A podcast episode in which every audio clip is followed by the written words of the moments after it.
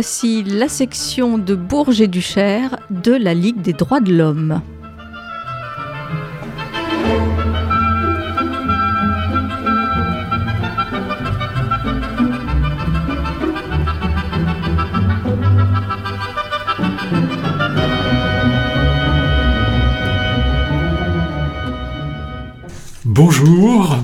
C'est l'émission mensuelle de la Ligue des droits de l'homme et aujourd'hui nous vous proposons une réflexion autour des politiques économiques et sociales qui sont conduites, pensons-nous, contre les droits fondamentaux.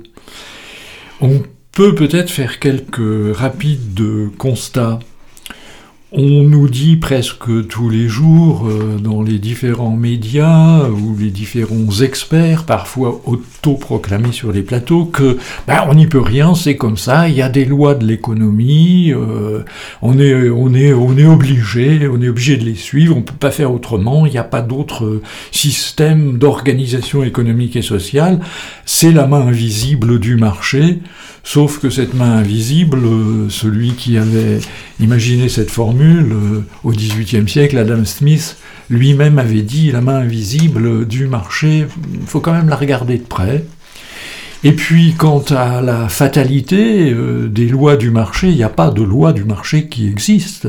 Il n'y a que ce que les hommes organisent, que ce que les hommes font, que ce que les hommes décident, acceptent ou refusent. Je, voulais, compléter en disant en plus de ce que tu as exprimé, bon, euh, les, les mêmes personnes fustigent l'intervention publique dans l'économie. Et en même temps, euh, il, la, critique, la condamne, en même temps, il demande que l'État intervienne en leur faveur. Et c'est l'attitude générale de l'État, des gouvernements français depuis des dizaines d'années. Et européens aussi. Ce sont les fondamentalistes du libre marché. Alors, ils demandent l'intervention de, de, l'État, mais cette intervention, euh, cet État qu'ils critiquent, ils demandent l'intervention, mais l'intervention en leur faveur. Par exemple, si on regarde la crise de 2008, la crise financière de 2008, euh, la banque, les banques, euh, bon, euh, étant au fond à l'origine, ce sont les contribuables qui l'ont payé. Quand on regarde la diversité des lois qui ont été mises en place à l'époque où François Hollande était président de la République avec comme ministre des Finances Emmanuel Macron, la loi Pacte ou le CICE, qui ont apporté 40 milliards pour les grandes entreprises du CAC 40, c'est sans contrepartie. Voilà. Le problème, c'est pas euh, il ne faut pas euh, appuyer, aider ou euh, apporter des financements à des entreprises, fussent-elles privées, mais le problème est qu'il y ait une contrepartie. Ces aides ne peuvent être acceptables que si elles sont soutenir une entreprise pour le bien public, mais pas seulement pour le bien des actionnaires. Euh, ont été parmi ces lois qui ont été euh, faites pour euh, le plus grand bien, pour la faveur de ces grandes entreprises, il y a aussi la mise en place de la flat tax. Qu'est-ce que c'est que la flat tax? C'est tiré au fond de ce qui s'était fait en Grande-Bretagne quelques années auparavant. La flat tax, c'est la même proportion d'imposition, le même pourcentage d'impôt pour tout le monde. les milliards de Bernard Arnault qui, qui, qui, va être taxé à 20%, 15 ou 20%, euh, ça pèse, pour lui payer ça, ça pèse moins lourd que euh, euh, le même pourcentage pour un, un ouvrier des établissements militaires de Bourges. Voilà, c'est ça. Ou un fonctionnaire. Ou un fonctionnaire. Il y a eu aussi l'allègement de l'exit tax j'ai la mode d'utiliser les, termes anglais, euh, c'est la baisse de la taxation de l'évasion fiscale, en fait, des capitaux qui, qui partent pour s'investir ailleurs, qui peut, investissement qui peut être utile, mais aussi capitaux qui sont placés dans des paradis fiscaux ou autres. Bon, les exportations et l'évasion fiscale est moins taxée depuis Macron. Enfin, il y a un bilan qui vient d'être, qui est sorti aujourd'hui 80 milliards d'euros d'évasion fiscale en 2021. Voilà. Hein? Alors là, euh, euh, l'existax, ça n'existe pas. Voilà. Donc, euh, Ou elle n'est pas efficace. l'évolution à laquelle on assiste, c'est une évolution qui est favorable aux très grandes entreprises, lesquelles d'ailleurs mettent, mettent parfois en difficulté leurs sous-traitants qui sont des PME, parfois écrasent aussi l'artisanat. Et puis enfin, on peut citer un dernier exemple, c'est la loi sur le le secret. secret. Le secret des affaires. Euh, circuler, il n'y a rien à voir. euh, c'est nous qui, c'est nous qui, c'est nous qui savons, c'est nous qui faisons. En fait, si on voulait conclure, euh, enfin conclure euh, provisoirement, la puissance publique est de plus en plus mise au service d'une autre cause que le progrès social. Il y a même un article du Monde diplomatique euh, qui, de, de- du- je crois, du mois dernier ou d'il y a deux mois, qui était titré euh, on- Le gouvernement, c'est le comité de salut privé, quoi. Voilà. Oui. Et donc, du coup, avec euh, toutes ces dispositions, ces, ces aides aux entreprises de plus en plus importantes, hein, qui, qui, qui sont les- aides qui ont été faites aux grandes entreprises sans contrepartie, c'est plus que ce qui est en aide sociale. Et le, il faut ajouter que le Code du travail a été allégé et que, alors les ordonnances Macron, etc., que aujourd'hui 87% des embauches sont désormais des embauches en contrat à durée déterminée. C'est une explosion de la précarité. Alors ils ont essayé de cacher le truc en disant mais non, mais non, mais non, ce sont des CDI. Oui, des CDI de mission, des CDI euh, de, de, de, de- de tâches à accomplir. euh, voilà. Non, alors en fait, euh, le CDI a été transformé en CDD pour la majorité des emplois. Et le résultat, c'est une euh, explosion de la précarité, une qui conduit à une pénalisation de la consommation, une pénalisation des PME, des PMI, comme je disais tout, là, tout à l'heure. Et ça, c'est totalement contraire. À la convention de l'OIT, Voilà. de, de l'OIT, Voilà. l'Organisation internationale du travail, dont la France est signataire. Et qu'est-ce qu'elle dit, cette, euh, cette, euh, cette euh, convention? Elle, elle dit que toute personne a droit au travail, au libre choix de son travail, à des conditions satisfaisantes de travail et à la protection contre le chômage. Tous ont droit sans aucune discrimination à un salaire égal pour un travail égal. La France est signataire de ces, de ces conventions. Et euh, on pourrait ajouter, et je pense que dans beaucoup de- d'entreprises, compte tenu des nouvelles formes de management qui sont installées depuis, euh, on pourrait dire, Reagan, Thatcher, la victoire de cet ultralibéralisme économique, la Charte sociale européenne, dont la France est signataire, dans son article 22, dit que chacun a le droit de prendre part à la détermination et à l'amélioration des conditions et du milieu du travail. Et que c'est l'article 8 qui dit que tout travailleur participe par l'intermédiaire de ses délégués à la détermination collective des conditions de travail ainsi qu'à la gestion des entreprises. À la gestion des entreprises. Eh bien les amis, on en est loin avec euh, les fondamentalismes du libre marché qui aujourd'hui pilotent le système économique. Dont on peut dire d'ailleurs que tout ça, c'est pas fondamentalement remis en cause par euh, les oppositions de droite et d'extrême droite. Oui. Ah, euh, ce que tu viens d'expliquer se concrétise sur le terrain. Les richesses sont accaparées en fait par la sphère financière et les multinationales. Ah, Avec l'objectif non seulement d'accaparer, mais aussi de dénaturer, transformer, pour livrer, pour démanteler le service public et l'offrir aux entreprises privées. Ben, tu es en train de nous parler des privatisations qui sont intervenues au cours des 40 dernières années. Oui, Tu oui. as peut-être des exemples euh, disons que ils sont, les exemples sont nombreux. hein. On peut évoquer éventuellement le démantèlement de la SNCF ou la, ou- ou la privatisation, on ne sait pas.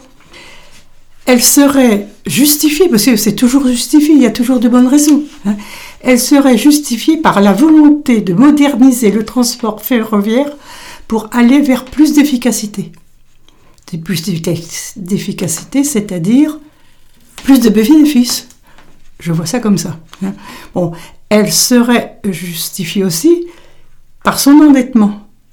Mais en s'attaquant à la SNCF, elle s'attaque plus largement au service public, pilier de notre modèle social, aussi mis à mal, par exemple, par le projet de la loi retraite, qui doit supprimer les régimes spéciaux, dont celui de la SNCF.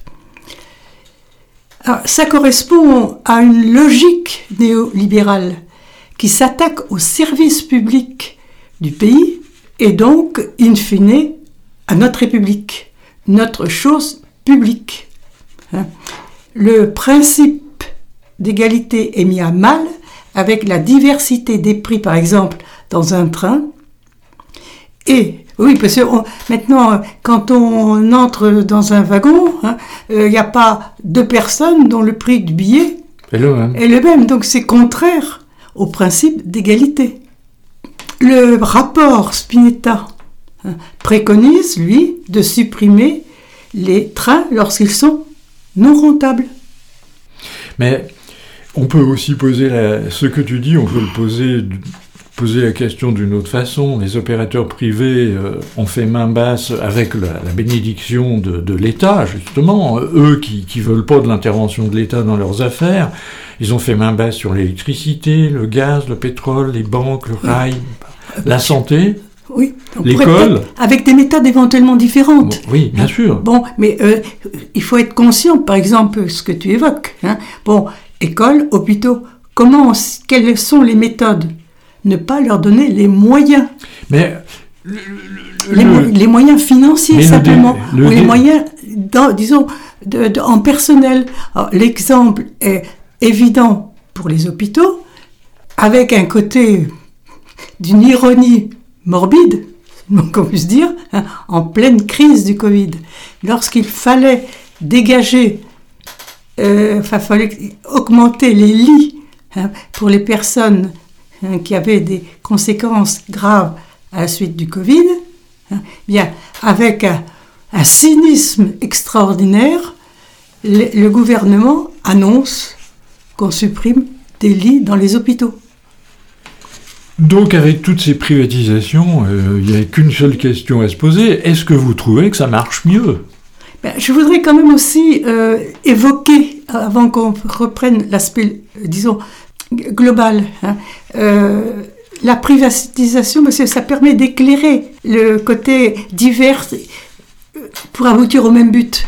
La privatisation de l'énergie en faveur du privé. Exemple, l'EDF.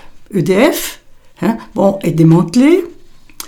Elle va, elle garde la production du nucléaire. On peut comprendre pourquoi. Quand on sait combien ça coûte cher, quand on n'arrive pas à concevoir sérieusement les nouvelles, les nouvelles centrales nucléaires. Et la partie rentable de, de EDF est l'énergie renouvelable et la très rentable distribution de l'électricité. Elle est donnée à un groupe qui s'appelle EDF Vert. On pourrait ajouter aussi le cas de la Poste. Oui.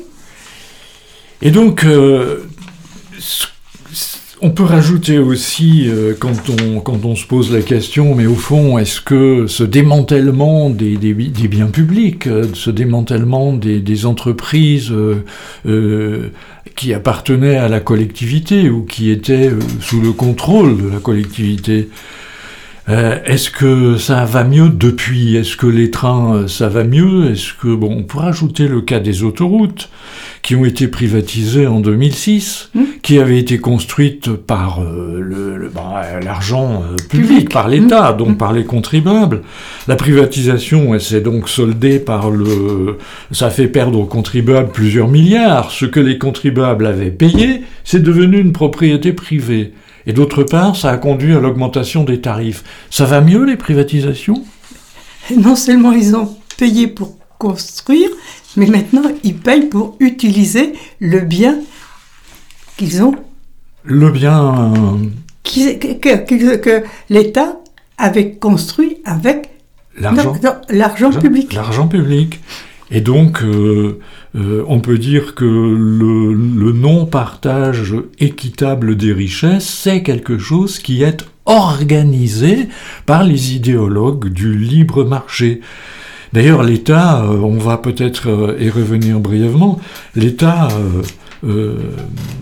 se refuse à, toute remise en cause de, cette, de ce non-partage organisé en ne voulant pas toucher à l'injustice fiscale. Mais on peut dire que les privatisations, c'est totalement contraire au principe constitutionnel, puisque dans le paquet constitutionnel français, il est dit que, je cite, et c'est tiré de l'article 17, De, de, la déclaration de 1789 qui est agrafé, qui est euh, intégré dans le paquet constitutionnel actuel, la propriété étant un droit inviolable et sacré, ah oui, moi je veux pas qu'on privatise ma brosse à dents, bien sûr, nul ne peut en être privé, si ce n'est lorsque la nécessité publique l'exige évidemment et sous la condition d'une juste indemnité. Et encore, on peut rappeler que en 1945, De Gaulle avait refusé d'indemniser Renault. Renault pour des raisons de pour collaboration. des raisons de collaboration avec les nazis. Et puis il y a l'article 9 euh, de la Constitution, du préambule de la Constitution de 1946 qui est toujours actuel puisque intégré dans la Constitution, dans le paquet constitutionnel, tout bien, toute entreprise dont l'exploitation a ou acquiert les caractères d'un service public national ou d'un monopole de fait doit devenir la propriété de la collectivité. Donc en fait, les ayatollahs du libre marché euh, violent les principes constitutionnels. Et puis, ces inégalités, ils les maintiennent en refusant euh, une réforme fiscale qui installerait un impôt progressif, qui lui aussi est dans l'article 13 de 1789 intégré euh, au paquet constitutionnel. L'impôt progressif, c'est euh, chacun qui contribue au pot commun en fonction de ses capacités. Or, ils ont fait tout le contraire. L'impôt sur les bénéfices est passé de 50 à 33% et il continue de baisser. Et qui paye le plus d'impôts en France Proportionnellement? La population euh, modeste. Euh, même euh, qui ne paye pas d'impôts sur le revenu, mais qui paye des impôts à la consommation. La TVA, impôt indirect, est un impôt injuste. Donc, euh, qui paie l'appauvrissement des, biens communs? Bah, Est-ce que c'est les actionnaires du CAC 40 Est-ce que l'appauvrissement des biens communs, c'est les banques qui le payent? Ou est-ce que c'est euh, la population dans son ensemble, la collectivité, particulièrement les plus modestes? À vous de juger. Hein. Mais on peut se poser une question. Et si le moteur de la crise, c'était pas euh, le, les Chinois, les Américains, et si le moteur de la crise, c'était en fait les inégalités et les discriminations? C'est une question qu'il faut se poser. Parce que on, retrouve là aussi un principe constitutionnel, l'article 1 de la Constitution. Euh, les hommes naissent, demeurent libres et égaux en droit, etc. Dans cet article, il y a la, la notion euh, de distinction sociale. Les distinctions sociales, bien sûr que dans la société, euh, on n'est pas tous identiques, on n'est pas tous pareils, on n'a pas tous les mêmes métiers, on n'a pas tous les mêmes revenus. Il y a donc des distinctions sociales. Mais cet article 1 qui dit que nous sommes égaux en droit, il dit aussi que les distinctions sociales ne sont acceptables que si elles sont utiles au bien public, au bien commun. L'écart, l'écart de revenus, l'écart d'inégalité qui grandit aujourd'hui est créateur de difficultés et de crises. L'écart, on peut l'illustrer, les causes de l'écart, on peut l'illustrer, euh, par exemple avec l'assurance chômage qui vient d'être votée. Absolument. Hein, tu as comme objectif, quel est l'objectif en fait de cette assurance chômage malgré les grandes déclarations? C'est de réduire les indemnités de chômage en, disons, aggravant les conditions pour pouvoir en bénéficier. Et puis, bon, il faut quand même savoir que, bon, combien de chômeurs sont indemnisés? Un sur trois. Un sur trois. Et puis, premier objectif, réduire les indemnités. Deuxième objectif, adapter l'assurance chômage à la situation économique.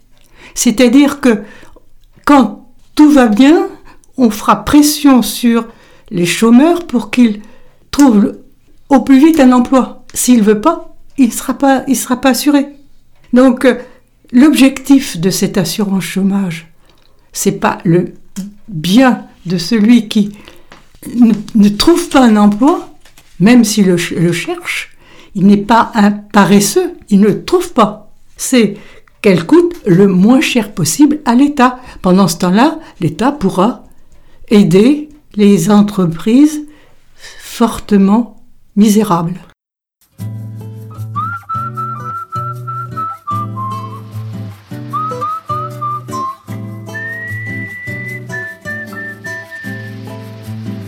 J'en avais marre de travailler et de perdre mon temps à faire des boulots mal payés avec des gens très emmerdants.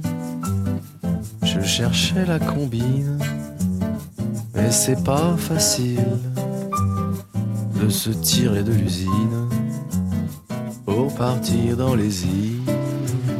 Je me creusais le ciboulot, j'étais comme tous les gens. Allergique au boulot, mais pas allergique à l'argent. Je ne connais qu'une façon de se tirer sous les tropiques. Quand on est petit, les con n'a pas de fric. ah, c'est Dick. Je t'écrirai de temps en temps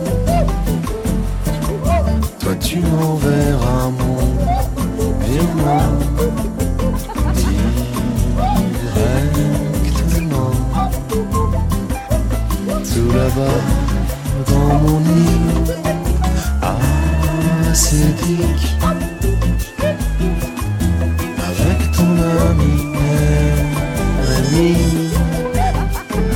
vous serez mes deux meilleurs amis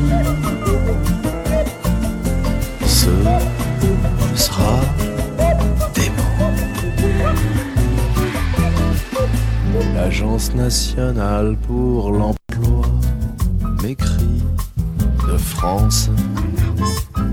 Veulent à peine au bout d'un mois me gâcher mes jolies vacances. Ah non, en m'envoyant chez Prise Unique décharger des camions avec ma copine acédique. Évidemment, on a dit non. Je veux que ça dure toute la vie. Que chaque jour soit férié. Un jour, je recevrai la vie de fin de droit dans mon courrier. Mais faudra me payer cher pour retourner au carnaval. Du RER e et du Leclerc de Bougival.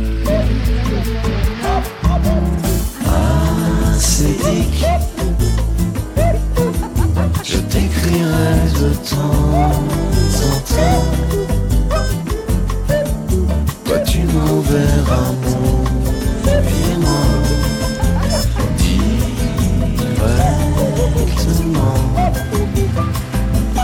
Tout là-bas dans mon île. Ah, c'est ma place au soleil. À moi le ciel vermeil et les beaux voyages. M'en priver, ce serait dommage. Tu seras ma petite maman, la maman de tous les gens.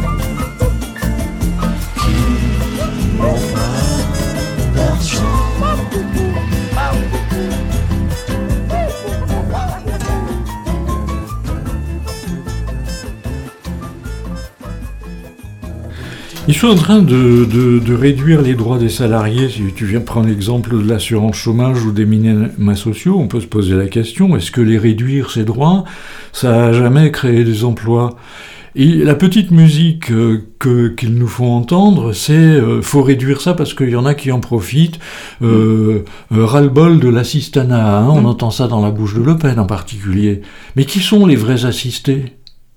Qui sont les vrais assistés lorsqu'on sait que 7 milliardaires possèdent à peu près autant que la moitié ou les deux tiers de la population. Euh, qui, qui, qui, qui sont ces gens qui viennent nous parler des assistés que sont les chômeurs? Les chômeurs, on n'est pas, chômeurs par plaisir. Euh, qui est responsable de la mise au chômage d'un grand nombre de personnes? Euh, Qui sont ces gens qui viennent pérorer euh, sur euh, ces situations en dénonçant les assistés, eux qui n'ont jamais une patate à éplucher, eux qui ont leur jet privé, eux qui ont leur yacht privé, eux qui, qui créent énormément de, de, de pollution aussi, on le sait, dans leur, dans leurs déplacements, etc. Bon, on, on- pourrait s'amuser à poser la question, qui sont les assistés? Et par conséquent, le problème, le on en revient au problème de, de- du refus de la mise en place de la justice fiscale. Or, la Constitution dit qu'une contribution commune est indispensable et qu'elle doit être également répartie entre tous les citoyens en raison de leurs facultés. Et c'est bien l'impôt progressif qu'il faut privilégier parce oui. que...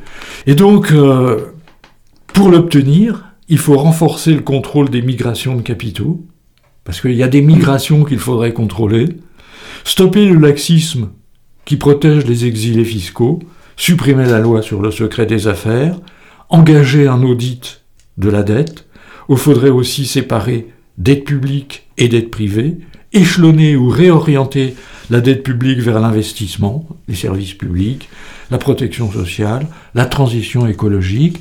Ils ont, ils ont le, culot ou euh, sincère ou pas sincère, enfin je sais pas, à vous de choisir, de dire ah oui mais le train ça coûte cher, l'école ça coûte cher, l'hôpital ça coûte cher.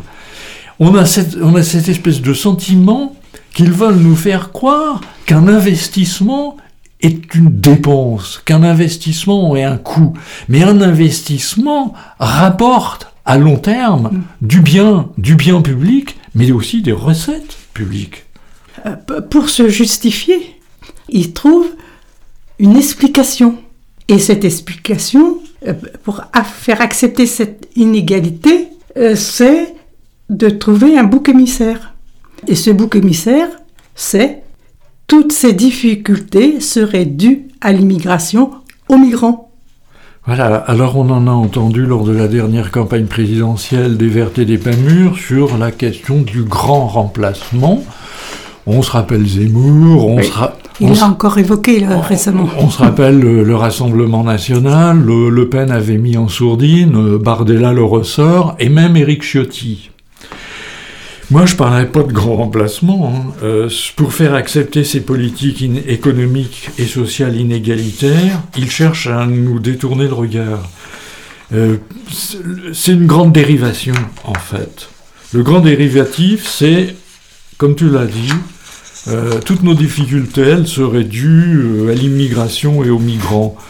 Eh ben, je crois que c'est totalement faux. Et d'une manière plus globale, euh, ce qui coûte cher, ce ne sont pas les migrants. On verra qu'à la limite, on en a besoin.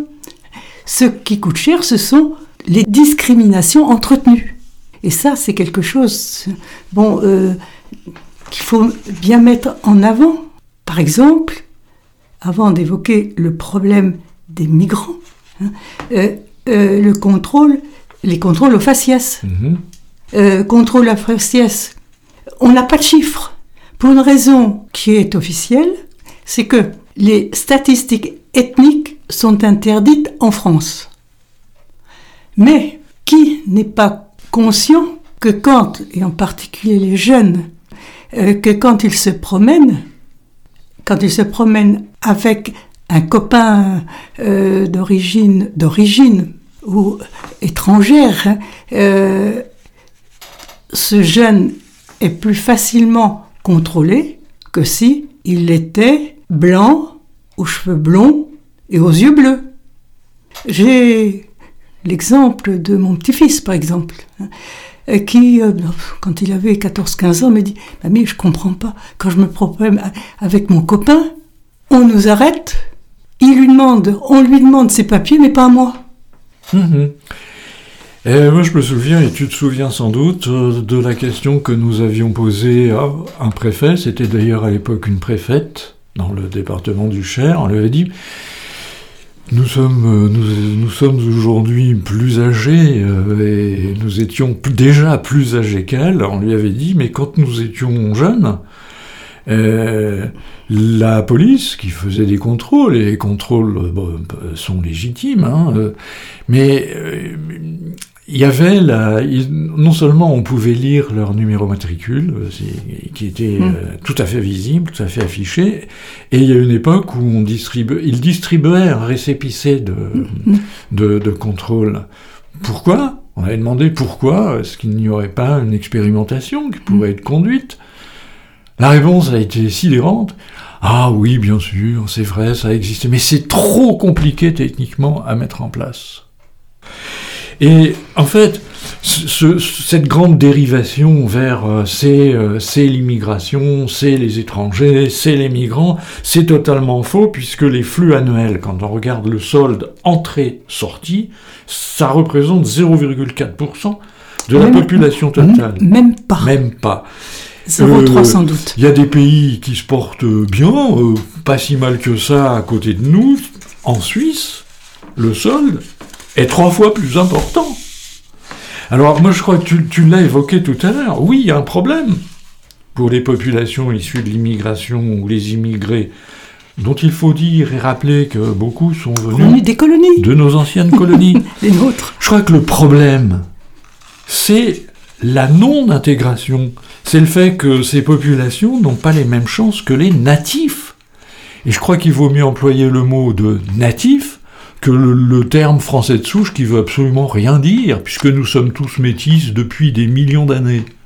Et même, je me souviens quand je travaillais, que j'avais demandé une fois à mes élèves, puisque j'étais enseignante, hein, qui a un grand-père, une grand-mère, Et italienne, espagnole. Ah Bah, et- et la totalité de la classe avait un grand-parent qui n'était pas dit français de souche. Quand tu disais tout à l'heure que ce qui coûte cher, ce sont les discriminations, en fait, hein, Mm. ces discriminations qui sont entretenues. Bon, entretenu, Bah, très diverses. On n'a pas le temps d'évoquer le logement, l'embauche. Mais aussi, il faut dire, ce qui coûte cher, c'est que ça contribue à créer des fractures dans la société. Et donc, ça attise ces discriminations qui sont entretenues. euh, euh, on se rappelle ce médecin euh, noir qui disait mon fils, noir aussi. cette semaine, ça fait la neuvième fois qu'il est contrôlé dans la rue. Ben, ça finit par attiser des colères, des rejets, éventuellement de la délinquance que l'on est censé combattre. Oui, ça aggrave, pour les jeunes en particulier, hein, ça aggrave les tensions entre eux et la police, c'est évident.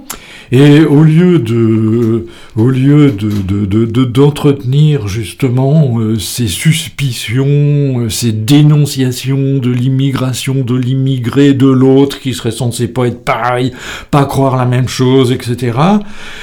Du Rassemblement national à Macron et Darmanin, mais pas seulement, parce qu'on en on en- nous en avons entendu d'autres sur le même registre. Je pense à Manuel Valls et quelques socialistes, tous sur le même chemin, devraient arrêter ces discours et ils devraient plutôt anticiper les fortes migrations à venir avec les mutations climatiques que la planète oui. est en train de subir. Oui.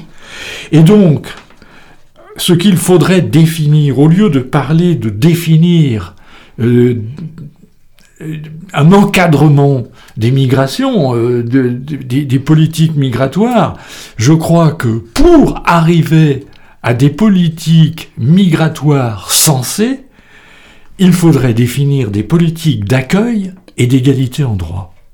Et c'est actuellement, on sent que le gouvernement doit être préoccupé parce que, en réalité, on ne veut pas soi-disant d'étrangers, mais on en a besoin dans un secteur économique. Qui accepte d'aller travailler dans les conditions où travaillent les éboueurs, où travaillent euh, les, euh, disons, ceux qui font les cueillettes dans les champs, enfin bon, on peut multiplier les emplois, ou les emplois dans les, de services dans, dans les hôpitaux. Sentant que la situation se enfin, ayant constaté que la situation se dégrade, que le, les employeurs ne trouvent pas d'emploi, euh, la loi immigration prévoit la loi d'un titre de séjour métier en tension pour recruter dans des secteurs qui peinent à trouver de la main-d'œuvre. Donc, ce qui exprime que la France a des besoins de main-d'œuvre dans des secteurs hmm. qui n'attirent pas spécialement les natifs. Mais, cela dit, euh, on comprend cette, euh, cette disposition, mais euh, on pourrait rappeler que c'est quelque part aussi un peu de l'affichage, puisque euh, on peut, pour être très, très précis, très concret, ce député du Rassemblement national qui, s'adressant à un de ses collègues noirs qui posait la question relativement à un bateau de migrants en perdition en Méditerranée, qui s'est écrié qu'il retourne en Afrique. Alors, euh, il, c'était soit son collègue député, noir, retournant en Afrique, mon vieux, après, ils ont dit non, non, non, mais c'est ils au pluriel, les gens qui étaient sur le bateau en perdition. Alors que ce soit au singulier ou au pluriel, l'arnaque est raciste, ça revient au même.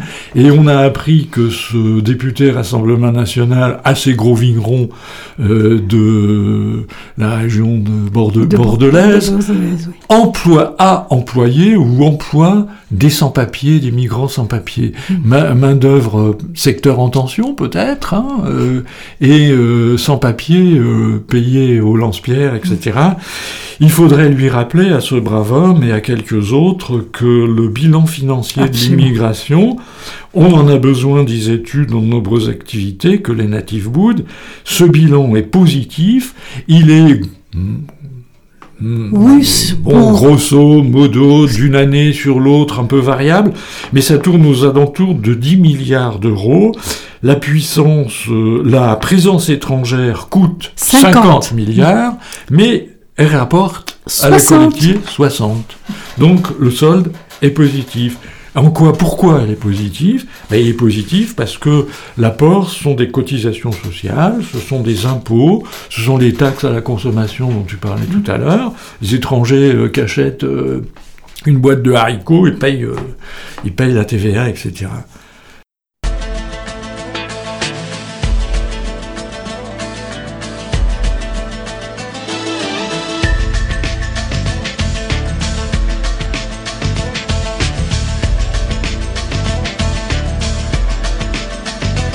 sais bien que rue Belleville, rien n'est fait pour moi. Mais je suis dans une belle ville, c'est déjà ça. Si loin de mes antilopes, je marche tout bas. Marcher dans une ville d'Europe, c'est déjà ça. Oh, oh, oh. Et je rêve que soudain mon pays soudain se soulève. oh. oh rêver, c'est déjà ça, c'est déjà ça.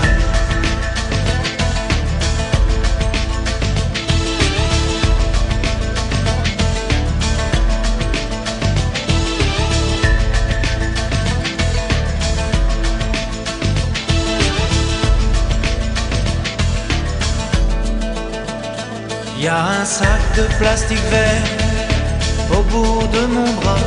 Dans mon sac vert, il y a de l'air c'est déjà ça. Quand je danse en marchant, danser j'ai là-bas, ça fait sourire les passants, c'est déjà ça. Oh, oh, oh, et je rêve que soudain mon pays soudain se soulève. Oh oh, rêver c'est déjà ça, c'est déjà ça. C'est déjà ça.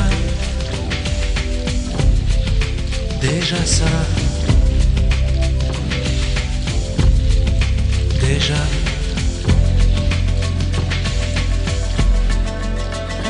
Pour vouloir la belle musique, Soudan, mon Soudan, pour un air démocratique, on te casse les dents. Pour vouloir le monde parler, Soudan, mon Soudan, suite la parole échangée, on te casse les dents. Oh, et je rêve que Soudan, mon pays soudain se soulève. Oh, Rêver, c'est déjà ça, c'est déjà ça.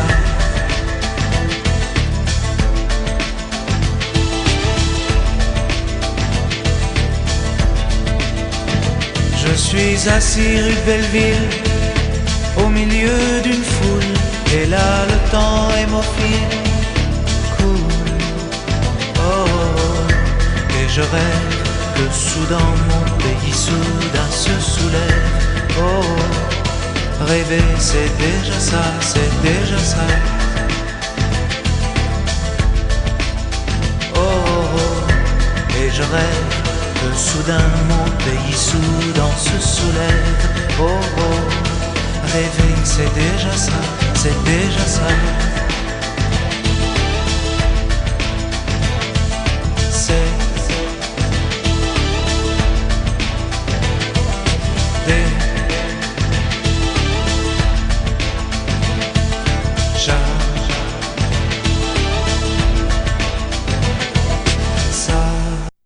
Donc peut-être qu'on peut aborder une conclusion.